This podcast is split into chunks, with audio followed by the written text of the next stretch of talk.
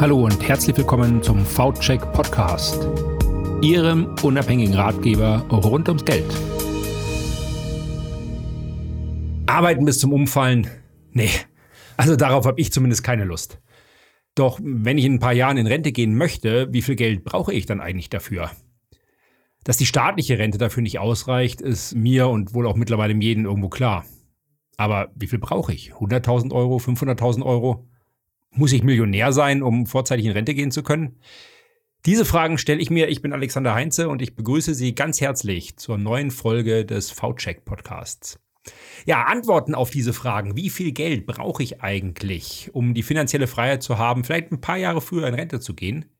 Diese Fragen stelle ich jetzt Timo Wenemann, Vermögensbetreuer bei der Spiekermann und Co. AG in Osnabrück. Hallo, Herr Wenemann.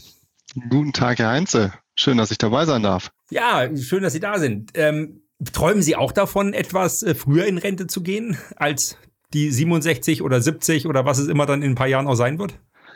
Ja, also ich bin äh, tatsächlich noch relativ jung. Ich bin 33 Jahre jung und äh, habe auch Spaß an meinem Beruf. Von daher ist das für mich noch weit weg, aber es ist natürlich schön, wenn man es könnte und nicht arbeiten muss. Ich glaube, da muss man immer noch mal differenzieren. Und ich glaube, natürlich freut sich oder würde sich jeder darüber freuen, äh, arbeiten zu können, aber trotzdem die finanzielle Freiheit zu haben, zu entscheiden, wann man dann eben dementsprechend aufhört zu arbeiten. Aber kann das funktionieren? Also es gibt ja viele Menschen, die davon träumen, äh, nicht eben bis zum bitteren Ende arbeiten zu müssen, sondern vielleicht mit Anfang 60, vielleicht manche auch schon mit Ende 50. Aussteigen zu können aus dem Beruf leben, kann das funktionieren? Kann das klappen? Mit der staatlichen Rente doch sicherlich nicht. Nein, also mit der staatlichen Rente, ähm, Sie können natürlich vorzeitig in den Ruhestand gehen. Wir haben ja jetzt, äh, ich sag mal, für die meisten derjenigen, die in der gesetzlichen Rente einzahlen, eben die Altersrente bis 67. Ähm, wir können natürlich mit Abzüge auch eher in Rente gehen, ähm, natürlich nicht mit 50. Äh, das ist dann etwas schwieriger. Aber man kann natürlich für sich privat vorsorgen und versuchen, einen gewissen Kapitalstock aufzubauen, um dann dementsprechend für sich selber zu sagen, ja, ich gehe dann in Rente und zahle mir quasi meine eigene Rente dementsprechend aus. Das ist aber von ganz, ganz vielen unterschiedlichen äh, Faktoren abhängig. Aber mal so, so faustformelmäßig, wie viel brauche ich denn da ungefähr? Eben reichen 100.000, brauche ich 500.000, brauche ich eine Million, brauche ich mehr? Ja, also das ist äh, tatsächlich, ich spreche dann immer gerne von der finanziellen Freiheit, wie ich es eingangs äh, schon erwähnt habe. Und das definiert einfach jeder für sich selbst. Also es gibt ja Leute, die sagen, okay, mir reichen meine, meine 30.000, meine 50.000. Es gibt auch Leute, die sagen, nein, ich brauche meine 100.000 Euro im Jahr oder noch mehr. Und genauso schwierig ist, ist letztlich auch eine, eine allgemeine Antwort auf diese Frage. Es ist von verschiedensten Faktoren abhängig. Ähm, wenn ich sage, ja, ich möchte gerne jetzt mal nur als Beispiel, Beispiel, ich brauche meine 100.000 Euro im Jahr fest ausgezahlt, um meine Fixkosten zu decken, um meine vielleicht auch ein bisschen Luxus zu haben, mal auf Reisen gehen zu können, ähm, dann ist das an sich, ich sag mal, Mathematik dritte Klasse, Zinseszinsrechnung, ähm, dann können wir einfach hochrechnen, ja, was bräuchten wir an einen Kapitalstock, um eben ohne große Verluste hier aus diesem Topf sozusagen mir äh, jährlich was auszahlen lassen oder monatlich was auszahlen äh, lassen zu können. Und ähm, ja, dann hängt das natürlich davon ab, inwieweit dieser Kapitalstock dementsprechend auch verzinst wird am Kapitalmarkt. Ich habe mal gelesen, es gibt so eine Faustregel, äh, man braucht ungefähr das 25-fache des heutigen oder des aktuellen Jahresbudgets um sorgenfrei in Rente gehen zu können. Ist, die, ist diese Faustformel irgendwo richtig oder kann man das daran festmachen oder Genau, richtig. Ja, das ist, ist tatsächlich, geht so viel durch die Medien, dieses 25-fache. Ähm, das sagt einfach nur aus, dass ich quasi mir äh, auf meinen Kapitalstock oder mit einer durchschnittlichen Rendite von vier Prozent auf meinen Kapitalstock quasi errechne, was ich mir dann auszahlen lassen könnte. Also mhm. beispielsweise bei den 100.000 Euro bräuchte ich tatsächlich 2,5 Millionen. Ähm, wenn ich die jetzt zu vier Prozent verzinsen lasse, dann ähm, werden die zweieinhalb Millionen Euro dementsprechend ein Leben lang nicht weniger. Und das ist eben äh, mhm. auch das, was man berücksichtigen muss. Möchte ich eben den Kapitalstock ein Leben lang, also ob ich nun alt oder steinalt werde, dass das eben für mich keine Rolle mehr spielt. Oder möchte ich diesen Kapitalstock letztlich auch verzehren?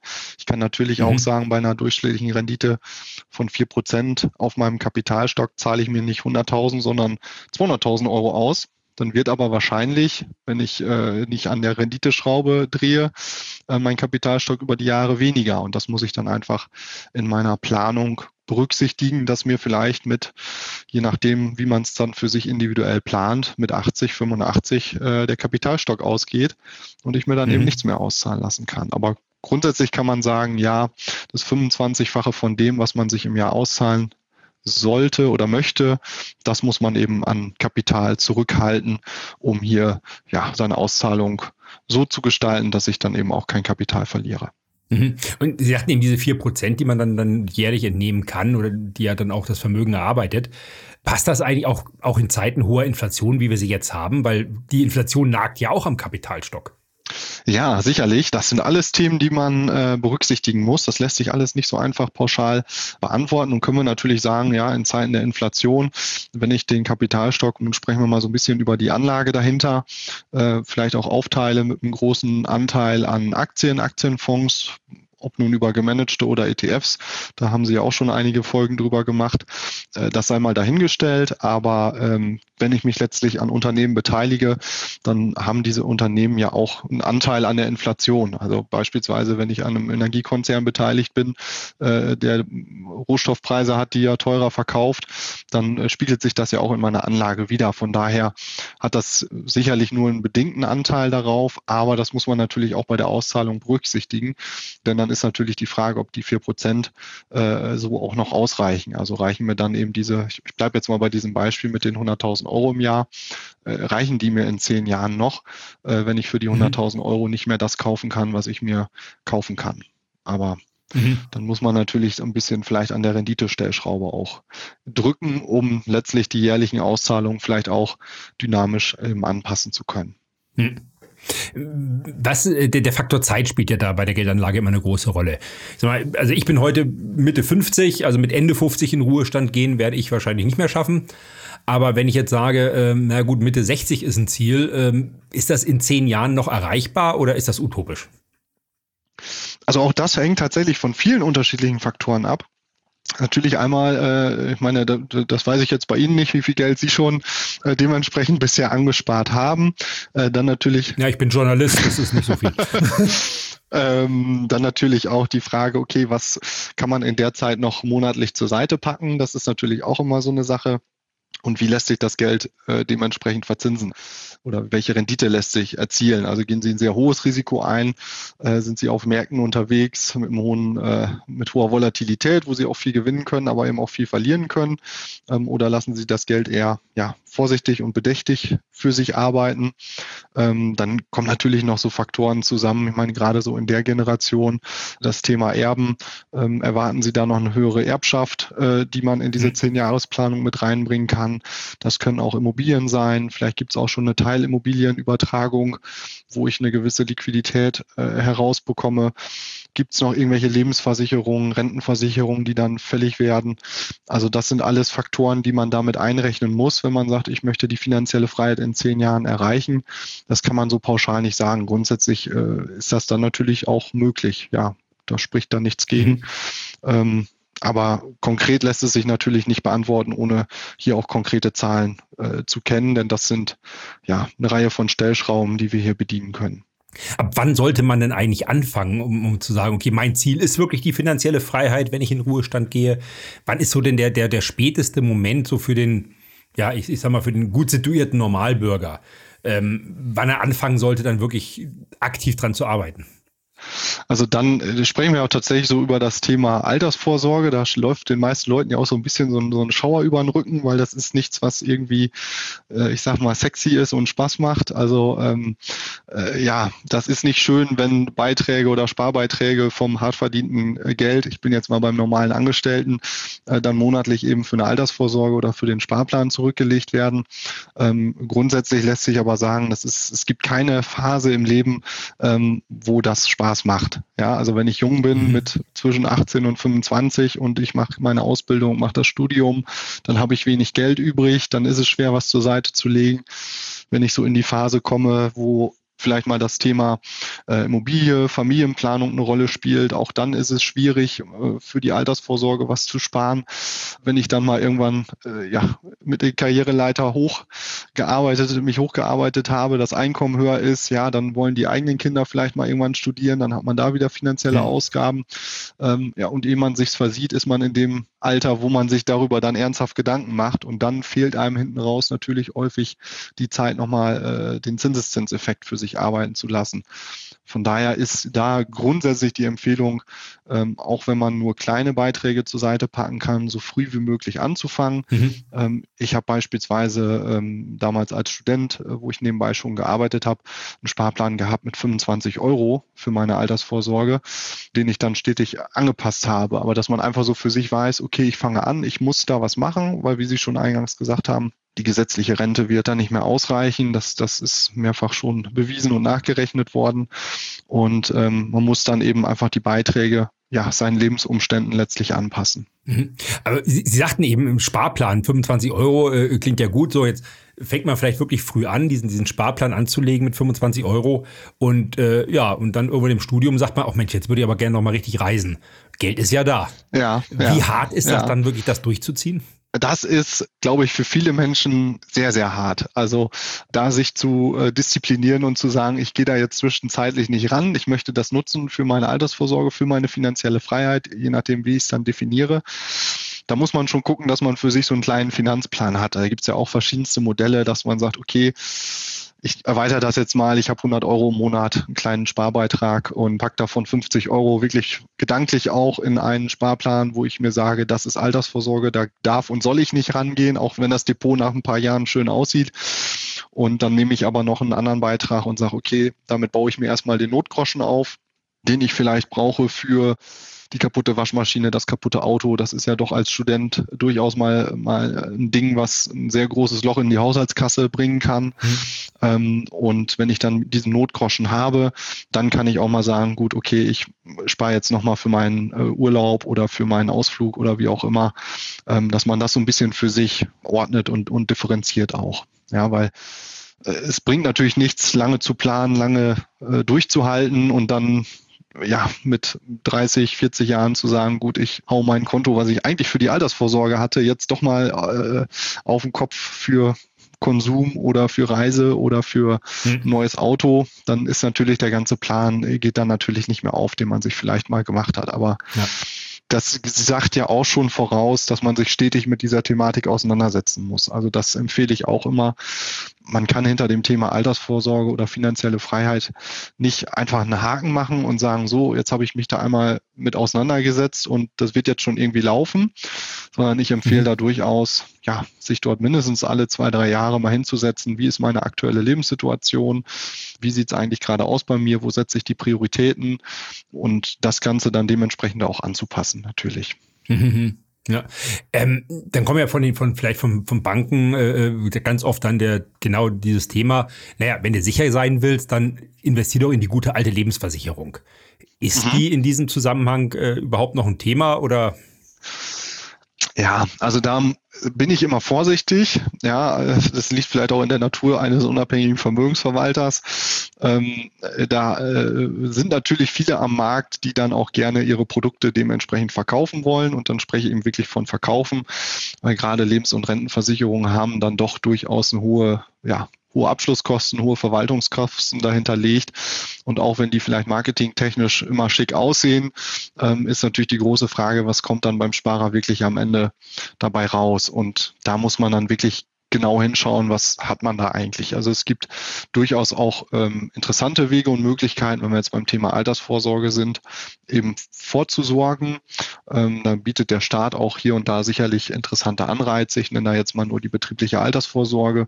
Das sind schon tolle Fördermöglichkeiten, gerade wenn ich eine betriebliche Altersvorsorge habe, die ich auch noch fondbasiert mache. Und auch da gibt es Anbieter am Markt, die ähm, dann die Fondsauswahl auch noch ETF-basiert machen können. Das heißt, wir schaffen hier schon eine sehr günstige Kosten Kostenstruktur in so einem Versicherungsprodukt, weil nichts anderes ist es natürlich. Aber ich kann auch dann hier die staatlichen Steuer- und Sozialversicherungsvorteile mitnehmen. Mhm. Und das macht so ein Produkt natürlich sehr interessant. Vor allem ist eine Versicherung natürlich im Vorteil, wenn es nachher um eine lebenslange Auszahlung geht. Ansonsten muss man sagen, ist man natürlich mit einem, äh, wie bereits eingangs gesagt, mit einem Sparplan in, in Aktien, Aktienfonds, ETFs, Anleihen ähm, sicherlich schon ganz gut bedient wenn man damit erstmal startet. Genau, das wäre das wär jetzt die konkrete nächste Frage gewesen. Äh, wie sieht denn so ein Sparplan Depot vielleicht auch, wenn man sagt, okay, man fängt vielleicht mit 25 Euro in einem an und, und baut das dann auf? Ähm, wie würden Sie denn sowas aufbauen? Genau, also wie bereits eingangs gesagt, wenn man, äh, ich sag mal, erstmal startet mit dem Berufsleben, mit dem Studium, mit der Ausbildung, ähm, da reicht es meistens, wenn man einen breit gestreuten äh, ETF nimmt, MSCI World, ohne da jetzt was Genaues zu nennen oder äh, mhm also ein ETF grundsätzlich äh, als günstige Anlage, ähm, wo man erstmal mit 25 Euro, mit 50 Euro, mit kleineren Beiträgen sozusagen starten kann, um sich was aufzubauen. Und dann kann man ähm, das Ganze Stück für Stück, umso größer dann das Depot wird, das Portfolio wird, kann man sich das Ganze natürlich nochmal ein bisschen breiter aufstellen. Da kommt man natürlich auch schnell an die Grenzen, wenn man da jetzt nicht jeden Tag mit zu tun hat. Und da macht es dann auch ab einer bestimmten Summe auch Sinn, sich vielleicht hier und da nochmal professionelle Hilfe zu holen. Gerade wenn man dann, ich sag mal, mit 35 oder 45 in dem Alter ist, wo dann so ein Depot dann doch schon eine beträchtliche Größe äh, haben kann, kommt man natürlich in die, in die Bedouille, dass so ein Depot dann auch mal vernünftig strukturiert werden muss, man sich da jetzt keine Risiken einholt von wegen, ähm, wir haben jetzt einen zu hohen Anteil äh, China drin oder einen zu hohen Anteil Europa oder wie auch immer, sondern dass man das dann auch dementsprechend seinem eigenen Risikoempfinden irgendwann mal anpasst und das Ganze strukturiert. Mhm. Aber so für den Start reicht meiner Meinung nach, das ist auch so die Erfahrung, die wir gemacht haben in der Betreuung der Mandanten, erstmal überhaupt zu starten, sich auch an monatliche Beiträge zu gewöhnen, die man dann eben zur Seite legt zum Sparen und äh, das dann einfach in einem breit gestreuten ETF kostengünstig zu machen. Mhm. Gibt es ja mittlerweile auch viele Angebote und dann, ich sage mal, ab bestimmten Depotgrößen, wenn es dann fünf- oder sechsstellig wird, mal wirklich eine Depotstrukturanalyse zu machen. Wie bin ich eigentlich aufgestellt? Wie ist meine eigene Risikoklassifizierung? Was kann ich an Risiko überhaupt aushalten? Wobei auch da sage ich ganz klar, wenn wir über das Thema Altersvorsorge sprechen und dann reden wir über Zeiträume von 20, 30, 40 Jahre, auch da darf man am Anfang eher offensiv sein als defensiv, weil wenn mhm. ich defensiv bin, verliere ich einfach in Form von Rendite, die ich liegen lasse, und ähm, da darf man durchaus äh, vom Cost-Average-Effekt auch profitieren, dass man auch mal in schlimmeren Phasen sozusagen durch den monatlichen Sparplan eben profitieren kann vom Markt. Genau, e- Experten findet man dann unter anderem ja auf, auf vcheck.de. Zu dem Thema auch nochmal die, die Frage auch, äh, Geldanlage heißt ja immer gerade Altersvorsorge, Immobilien. Ja, Immobilie ja. ist die perfekte Altersvorsorge, wurde, glaube ich, uns äh, die letzten 50 Jahre immer wieder erzählt. Der gute alte Bausparvertrag. genau. genau. Ähm, wie, wie, sehen Sie das?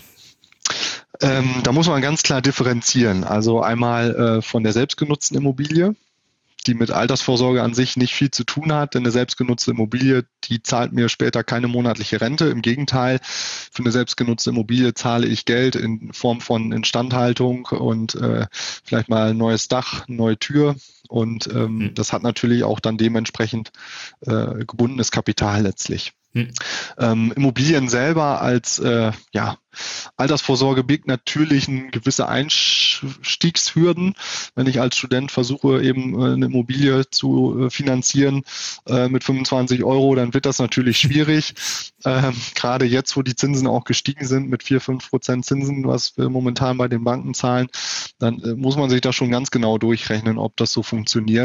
Von daher bin ich persönlich der Meinung, macht es mehr Sinn, das Geld in, in Produktivkapital, also in Form von Aktien, äh, Aktienfonds, ETFs äh, zu investieren, als das Ganze in Betongold quasi zu ähm, ja, zu stecken und dann auch dort ja, unflexibel liegen zu lassen. Also das ist doch für den Laien sehr schwierig. Hm.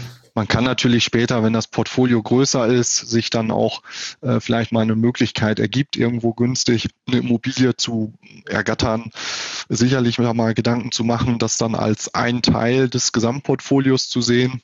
Aber ähm, so als grundlegende Altersvorsorge, ja, birgt es doch, glaube ich, mehr Risiken, als, als man im ersten Moment denkt. Mhm. Äh, jetzt gibt es ja auch, jetzt habe ich gelesen in der, in der Vorbereitung hier auf unser Gespräch heute, ähm, es gibt ja auch diese ganz Extremen, die sogenannten Frugalisten nennen die sich. Mhm. Die kasteien sich also komplett, legen jeden Cent auf die Seite, gönnen sich überhaupt nichts, um dann vielleicht schon mit 40 oder 50 aufhören zu können. Äh, was halten Sie davon? Wäre das ein Lebensmodell für Sie? Also für mich persönlich jetzt nicht. Also dafür bin ich dann doch äh, zu sehr Genussmensch, muss ich sagen. Ich gehe auch mal gerne essen oder koche mir lecker was. Äh, da, ich hätte jetzt keine Lust, mich und meine Familie jeden Tag von, von Trockenbrot sozusagen zu ernähren. Ähm, ich kann den Lebensstil aber durchaus verstehen, wenn man das für sich erkennt und sagt, okay, ich habe da Spaß dran, äh, jeden, jeden Euro dreimal umzudrehen, um dann eben später irgendwann in Anführungsstrichen finanziell frei zu sein. Das ist ja sehr tiefgreifend, das Modell. Und ähm, die Frage ist ja eben, wie ich, wie ich eingangs schon gesagt habe, wenn man Spaß hat an seinem Berufsleben, sich einen Job gesucht hat, wo man Freude dran hat, dann ist auch das Arbeiten nur halb so schlimm, wie es sich immer anhört. Und dann, dann brauche ich mich auch in der Phase vielleicht gar nicht so zurücknehmen. Ähm, was ich Positives daraus mitnehme, ist einfach der Grundgedanke, sich zu überlegen, ähm, muss ich wirklich jede Ausgabe, jede Konsumausgabe tätigen? Also brauche ich das fünfte Streaming-Dienst-Abo oder reichen nicht auch die zwei, die ich schon habe? Ähm, muss es jetzt die neue Winterjacke sein oder tut es auch noch die von letztem Jahr? Die sieht ja eigentlich auch noch ganz gut aus. Also einfach da so ein bisschen diesen nachhaltigen Gedanken beim Thema Konsum und Geldausgaben, das finde ich schon spannend und das, das finde ich auch gut, was man sich daraus äh, rausnehmen kann. Aber das dann so auf die Spitze zu treiben, ob das dann so der Lebensweg ist, den, der für die meisten Leute spannend ist, das wage ich zu bezweifeln. Und es, es ist ja auch, es ist ja dann auch spannend die Frage, wenn man sagt, okay, ich möchte dann wirklich mit 40 aufhören zu arbeiten. Wie sieht denn das Leben dann danach aus? Also man wird ja, ich sag mal, der, der normale Mensch ist ja getrieben, immer irgendwie was zu machen und ähm, das Leben hört ja dann nicht auf mit 40, nur weil man nicht mehr arbeitet. Man wird sich andere Beschäftigungen suchen und dann denke ich mir manchmal, ja, die andere Beschäftigung, vielleicht kann man ja mit der auch Geld verdienen, die kann ja dann auch Spaß machen, dann, dann arbeitet man ja trotzdem wieder. Und das so als Oberziel zu haben, äh, finde ich schwierig, ja. ja. Ja, Spaß an der Arbeit, Sie haben das Stichwort äh, genannt. Mir hat meine Arbeit heute, das Gespräch mit Ihnen, unwahrscheinlich Spaß gemacht, war sehr interessant. Ähm, letzte Frage vielleicht, wann planen Sie dann in Rente zu gehen? Ähm, tatsächlich äh, von der Planung her bin ich noch ganz klassisch bei 63, 65 so im Kopf. Habe jetzt von der Politik aber auch schon gehört, dass meine Generation bis 70 arbeiten muss. Eben, ja, Sie müssen von länger. Daher, äh, von daher behalte ich das mal im Hinterkopf und wie eingangs gesagt, ähm, ist es ja schön, wenn man aufhören kann, aber noch nicht muss oder noch nicht möchte. Und äh, von daher halte ich mir das offen, wie ich das dann in 30, 35 Jahren dann eben handhabe. Wunderbar. Vielleicht sprechen wir uns dann nochmal kurz vorher wieder, dann reden wir nochmal über die Rente. Genau, genau. Das wäre das wär spannend, wenn wir dann nochmal einen zweiten Podcast machen in 30 Jahren. Wunderbar. Ich sage erstmal Dankeschön. War ein interessantes Gespräch. Sehr schön. Danke auch. Und ja, liebe Zuhörerinnen, liebe Zuhörer, bis nächste Woche. Und zum Schluss noch einige Hinweise. Dieser Podcast stellt weder eine individuelle Anlageberatung, Empfehlung oder Finanzanalyse noch eine Einladung zur Zeichnung oder ein Angebot zum Kauf oder Verkauf von Wertpapieren oder sonstigen Finanzprodukten dar. Die hier bereitgestellten Informationen ersetzen keine sorgfältige Beratung. Ehe Sie Anlageentscheidungen treffen, sollten Sie sich persönlich von einem Fachmann beraten lassen. Vermögensverwalter finden Sie unter www.v-check.de. Weder der Moderator noch die Gesprächspartner im Podcast noch die V-Bank AG haften für etwaige Verluste, die aufgrund der Umsetzung der Gedanken oder Ideen aus diesem Podcast entstehen. Weitere Hinweise finden Sie unter www.v-check.de.